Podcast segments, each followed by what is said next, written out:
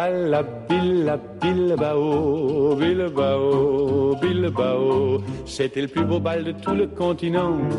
T'avais à gogo le bruit, le rêve, le bruit, le rêve, le bruit, le rêve, et tout ce que le monde offre à ses enfants.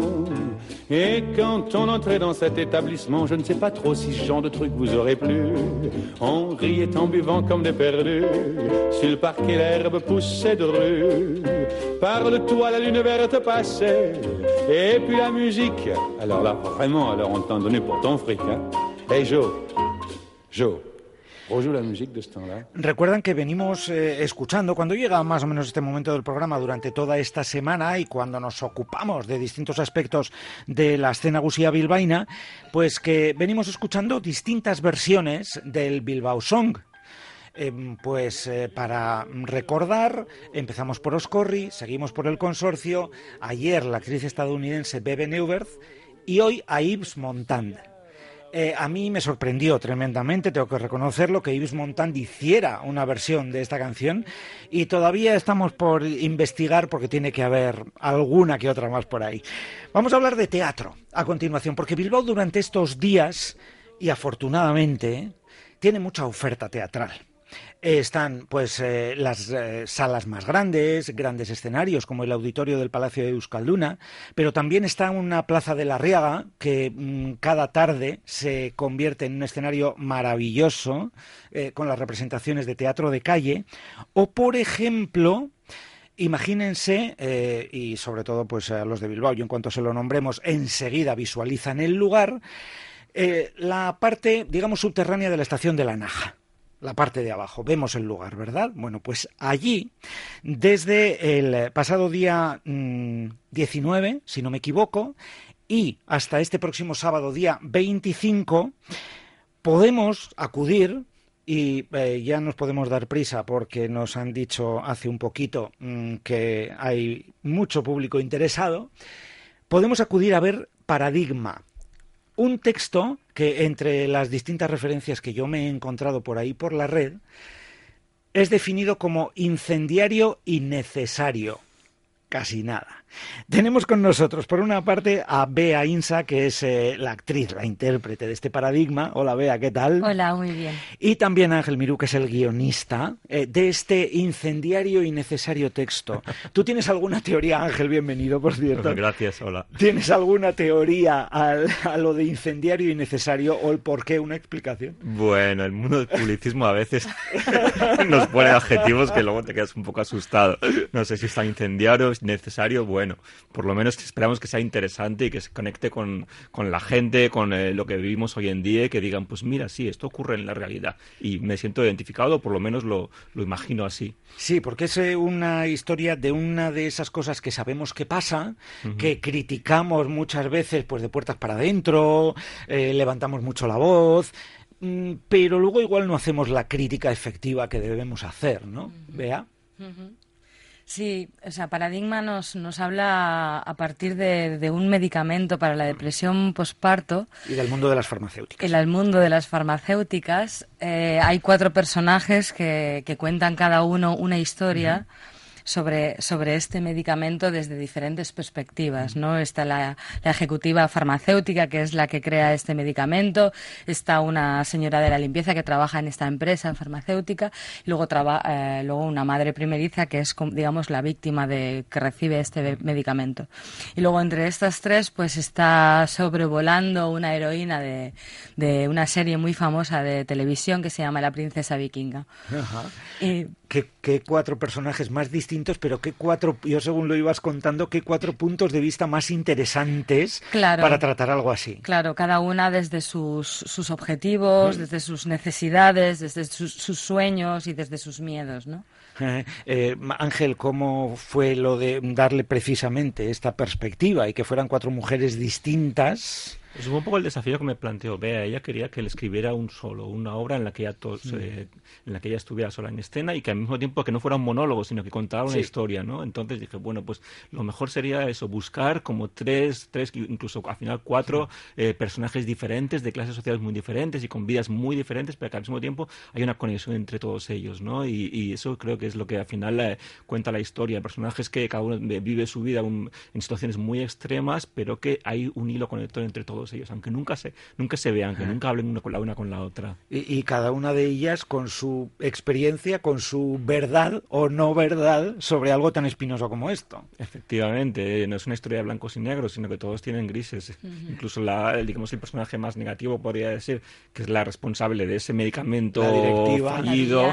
También ella, luego cuando, ya nos, cuando lo oímos hablar, comprendemos sus, sus motivaciones y sabemos que ella también, en, cierto sentido, es incluso víctima de, obstáculos que pone a veces la sociedad y el mundo laboral y demás, ¿no? Contra, contra las mujeres, sobre todo en posiciones tan, tan elevadas como la que tiene ella. Efectivamente, porque a pesar de aparecer eh, una mujer y de que podamos ver en escena a una mujer que dices, bueno, pues poderosa, está en una posición en la que se puede permitir pero también ahí hay debilidades. ella se está peleando continuamente para intentar mantener este puesto de trabajo al que le ha costado muchísimo llegar y que están todos como víboras intentando echarla. Entonces ella está dispuesta a todo por, por estar ahí.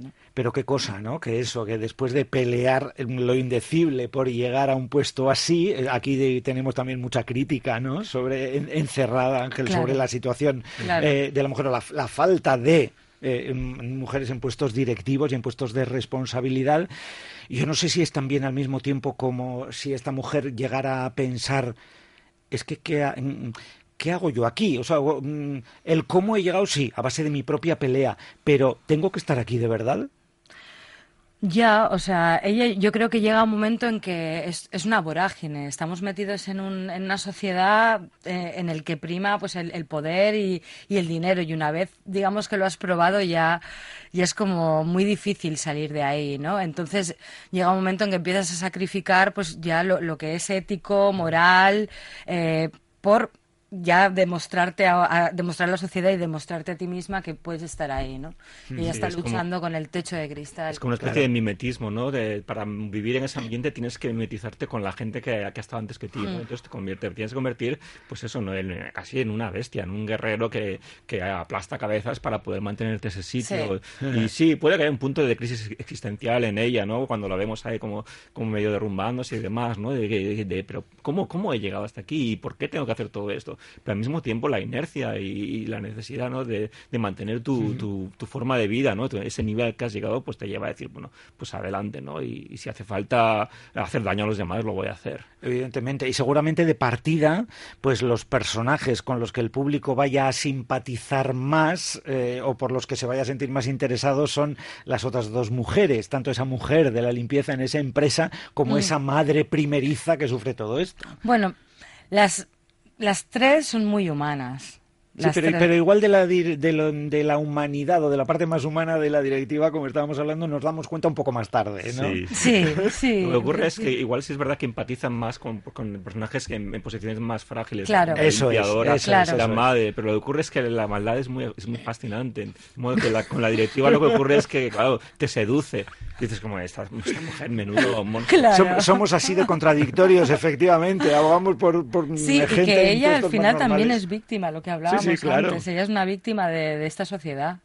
Capitalista y salvaje. ¿Cómo eh, está estructurada? Me refiero a que em, pues mm, va un personaje detrás del otro, se intercalan en algún momento. ¿Cómo está estructurada la obra? Hay una cierta intercalación que tampoco vamos a comentar para no, no, spoilers los justos. Pero en principio eh, va seguido. Primero ves un personaje, luego vemos a otro y vamos. También hay como un juego cronológico en la historia de modo que estamos viendo las, el tema de las consecuencias, ¿no? De, de aquí se va aquí, qué ha ocurrido antes de esto, qué ha ocurrido después y cómo, cómo unas decisiones de Tomás en determinado momento van afectando a, a la vida del personaje principal y de, de, todos los demás, ¿no? Claro, porque también con unos em, eh, tipos tan concretos también habría que jugar, os supongo, eh, que igual jugaste con el orden en el que cada una de ellas va a intervenir, porque te puede influir lo que a una le escuches con lo que vayas a escuchar dos después, ¿no? Claro, claro, sí, sí. Es muy bonito también para, para el para el espectador porque va montando en su cabeza la historia a medida que, que va sucediendo. Eso es, es como un puzzle hay, también, tiene un elemento de puzzle de, ah, o sea, esto es por aquello que vi antes. ¿no? hay sé otro qué. personaje que también las conecta a las tres, que aparece al otro lado del teléfono todo el tiempo. Ajá. Entonces, pues es, es muy chulo eh, hacer como, como esta relación tanto cronológica como de relación entre ellas, ¿no? Es verdad, hay un personaje en off del que no hemos hablado, pero que es muy importante en la historia, que Mm. es una periodista que habla con la, con la ejecutiva. Y Ahí, al otro- al lado del teléfono. A muerte. Habla con la ejecutiva, ha- ha hablado luego- con la limpiadora es, y ha hablado con la madre primeriza. Tiene una conexión con todos los otros personajes. Ajá. Oye, me está resultando, ya me estáis atrapando a mí, ¿eh? Y eso que, y eso que ya saben, Vente, vente. ya tienen una referencia de un compañero, a nuestro técnico, a Perchis, eh, que estuvo ayer eh, viendo Paradigma. Eh, lo primero que nos, ha- no- han- al principio cuando lo hemos anunciado ha hecho un gesto y, y luego ya se lo ha contado a ellos mismos. ¿no? Mm, yo no sé si también en estos casos, cuando estás planteando algo pues eh, más alternativo, una propuesta, mm, pues no sé, hasta no usual, si quieres, por calificarla de alguna manera, eh, que teatro todo es teatro, ojo, no me cansaré Sí, nunca sí, jamás sí. de decirlo, se haga donde se haga, pero ese placer de poder sentarte, eh, a ver cómo te cuentan esa historia, a ver qué historia te cuentan, cómo te la van a plantear teatro- y cómo a ti en cada momento te va a ir picando eso y te va a ir haciendo plantearte cosas. Claro. Eh, pues es una experiencia Es una experiencia muy intensa y muy emocional para el espectador, ¿no? El teatro es teatro, no, no hace falta el edificio te- del teatro, ¿no? Con un actor y un espectador ya hay teatro. Entonces esta propuesta es alternativa en el sentido de que se hace en un espacio que no es un teatro, con la con el agua de la ría al lado, con, con el ruido así como de fondo de las fiestas, en, en- en este espacio así con de piedra, en la que has tenido que hacer un- una travesía muy, muy rara para llegar al sitio. O sea, todo tiene como un encanto es una experiencia para el espectador todo, ¿no? Desde que bajas por la rampa de las siervas de Jesús delante de la Merced hasta que sales del espectáculo porque pues eso, tienes, tienes tu consumición, tienes el espectáculo, tienes picoteo, tienes los fuegos artificiales y el, el público sale encantadísimo Sí, por gusta. todo. Nos gusta mucho eso, de que la, la sorpresa inicial de, vaya, este sitio, que, que escondido no aquí, esperaba". uy, Pero sí, luego ¿no? se van con una sonrisa y encantados de- del rato que han pasado allí. Sí. Y- ¿Cómo, ¿Cómo fue el precisamente ir en este caso? Porque, eh, pues revisando también, pues nos hemos encontrado, por ejemplo, que fue en abril, creo, cuando pasasteis por Pabellón 6, me parece. Sí. Pero ahora un escenario como este, ¿cómo se planteó la posibilidad de precisamente hacerlo ahí, Ángel? Pues queríamos hacerlo en Fiestas de Bilbao. Eso Sí. nos parecía que queríamos estar presentes. Es una obra que estaba funcionando muy bien y queríamos volver a Bilbao. Porque sabíamos que en, en Astanagusia hay público para todo y ahí hay un público que queremos encontrar. Por suerte. Y entonces estuvimos buscando de di- distintos sitios, planteándonos alternativas y, y, bueno, la morada es lo que, lo que más nos convenció. Nos pareció que, que nos daban las condiciones que nos interesaban, por el tiempo que podíamos estar, Sí. etcétera. Y un poco lo que ha hablado Bea, es que claro, un sitio con tanto encanto y tan misterioso, ¿no? Y el hecho de que lo estrenamos como nosotros como teatro, ¿eh? aunque han hecho más actividades culturales, es, Eso es. la primera cosa de teatro que se hace allí, ¿no? Y eso también tenía como, como un atractivo para nosotros. Oye, pues mira, igual estáis abriendo ahí una vía interesante y ahora empiezan a salir propuestas y se convierte ese lugar en un escenario más habitual. Sí, Pues ojalá. Yo, creo que sí, yo creo que sí porque, porque es, es, es muy encantador el espacio. Em, ¿Cómo se ve? Claro, bueno, ella está ahí en escena, concentrada y a lo suyo, ¿no, Ángel? Pero ¿cómo se ve la reacción del público? Porque me imagino que, que habrás hecho esta experiencia, ¿no? La de estar por ahí, metidito en un yo rincón estoy- y yo ver estoy la reacción del público. ellos ahí con el- en la parte técnica y veo, pues eso, veo la atención de la gente, la gente que está así, incluso oyes lo que decía antes, veas, oye un poco el murmullo de las fiestas y demás, eso no se puede, no se puede evitar, pero no, están abstraídos, eh, completamente pendientes de eso, ¿no? Luego las risas, porque tienen momentos de humor, aunque la historia es fuerte y, y tiene un componente de tragedia, también tiene momentos de humor, ¿no? Y la gente, pues eso, ¿no? Cuando, cuando hay una carcajada general, ya, eh, ves, el- ves la gloria. Y luego al final acaba y, y se, y se quedan con los grupitos de gente hablando y discutiendo, pues esto no sé qué, esto no sé cuántos, ¿no? Y bueno, eso sí que nos, nos da la vida. Ahí, ahí, ahí va a ir yo ahora, además del guay, me ha gustado de nuestro eh, compañero técnico, que mm, habéis recibido del otro lado en todo el tiempo que lleváis con Paradigma. Pues eh, acaban como eh, impactados, ¿no? Porque digamos que los tres personajes están en una situación como muy límite y, eso hace como luego la intimidad de- del lugar, eh, lo realista que es, digamos, el estilo de interpretación que, que hemos elegido, ¿no? Hace que te vayas metiendo en la historia y, y que acabes como mm, como los personajes, ¿no? Con una tensión dramática muy que, que aca- acaban tocados y, y un chico me decía, uff, menos mal que, so- que luego son los fuegos, porque en los fuegos he podido soltar un poco de adrenalina, ¿no? Lo- Los dejáis tensionados. Sí, la- sí, digo, bueno, pues si no podemos hacer fuegos artificiales, tendremos que organizar, irnos a correr todos juntos o irnos de fiesta, porque la gente se queda muy impactada.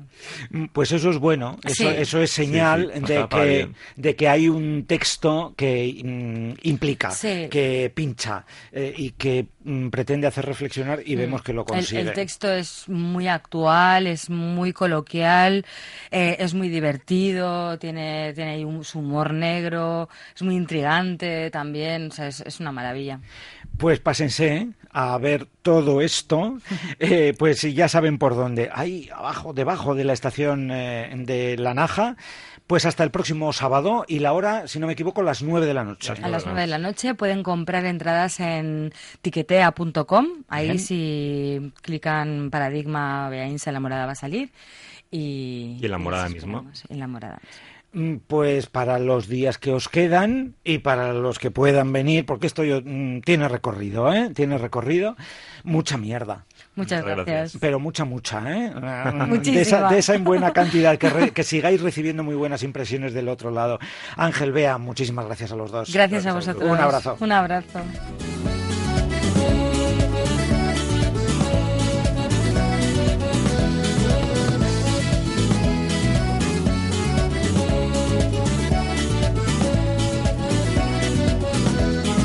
Ciudad de los gatos negros, nada parece lo que se ve. Los perros ahora maullan, bailando samba de Jerez. En la ciudad de los gatos negros, el egoísta todo lo da. Y el carnicero vende sardinas y los aviones van por el mar. Y es lo que tiene tener miedo y verlo todo del revés. Soñar con los ojos abiertos y gritar se não